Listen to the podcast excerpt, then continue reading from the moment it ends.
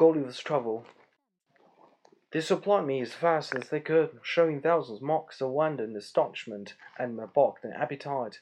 I then made another sign that I wanted to drink. They found by my eating that a small quantity would not suffice me, and being most ingenious people, they slunk up with great dexterity one of the largest hogsheads, then rolled it towards my hand, and beat off the top.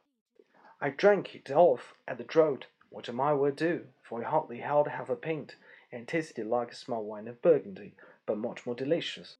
They brought me a second hogshead, which I drank in the same manner, and made signs for more, but they had none to give me. When I had performed these wonders, they shouted for joy, and danced upon my breast, repeating several times, This thee the first, Hekinah de They made me sign that I should throw down the two hogsheads, but first warning the people below to stand out of the way, crying aloud, Boler nifda. And when they saw the vessels in the air, there was a universal shout of Hekinah degul. I confess I was first and often tempted, while they were passing backwards and forwards on my body, to seize fifty or forty of the first came in my reach and dash them against the ground. But the remembrance of what I had felt, which probably might not be the worst they could do, and the promise of honor I made them, for so I interpreted my submissive behavior, soon drove out these imaginations. Besides, I now considered myself as bound by the laws of hospitality to a people who had treated me with so much expense and magnificence. However, in my thoughts, I could not sufficiently wonder at intrepidity of these diminutive mortals who durst venture to mount and walk on my body, while one of my hands was at liberty, without trembling at the very sight of so prodigious a creature as it must appear to them. After some time, when they observed that I made no more demands for meat, there appeared before me a person of high rank from His Imperial Majesty. His Excellency, having mounted on the small of my right leg, advanced forwards up to my face, with about dozens of his retinue, and producing his credentials under the signet royal, which he applied close to my eyes, spoke about ten minutes without any sign of anger, but with a kind of determinate resolution, often pointing forwards which, as I afterwards found, was towards the capital city, about half a mile distant. With it, was agreed by His Majesty in the council that it must be conveyed. I answered in a few words to the purpose, and made sign with my hand that it was loose, putting it to the other, but over His Excellency's hand, for fear of hurting was his train, and then to my own hand and body, to signify that I desired my liberty. It appeared that he, he understood me very well for he shook his head by way of disapprobation, and held his hand in the posture to show that I must be carried as a prisoner.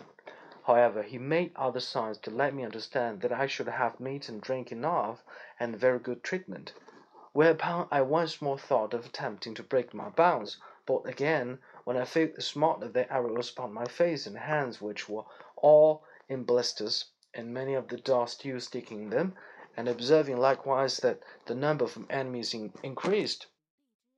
I gave tokens to let them know that they might do with me what they pleased. Upon these the Hurgo and the train withdrew with much civility and cheerful countenances. Soon after I heard a general shout with the frequent repetitions of the words Peplom selan, and I felt great numbers of people on my left side relaxing the cords to such a degree that I was able to turn upon my right and to ease myself with making water, which I very plentifully did, to great astonishment of the people, who conjecturing by my motion what I was going to do, immediately opened to the right and left on their side to avoid the torrent which fell with such noise and violence from me. But before this they had daubed my face and both my hands with a sort of ointment very pleasant to a smell, which in a few minutes removed all the smart of the arrows. These circumstances added to the refreshment I had received by the victuals and drink, which were very nourishing, disposed me to sleep. I slept about eight hours, as I was afterwards assured, and it was no wonder, for the physicians, by the emperor's order, had mingled the sleeping, motion, sleeping potion in hogsheads of wine.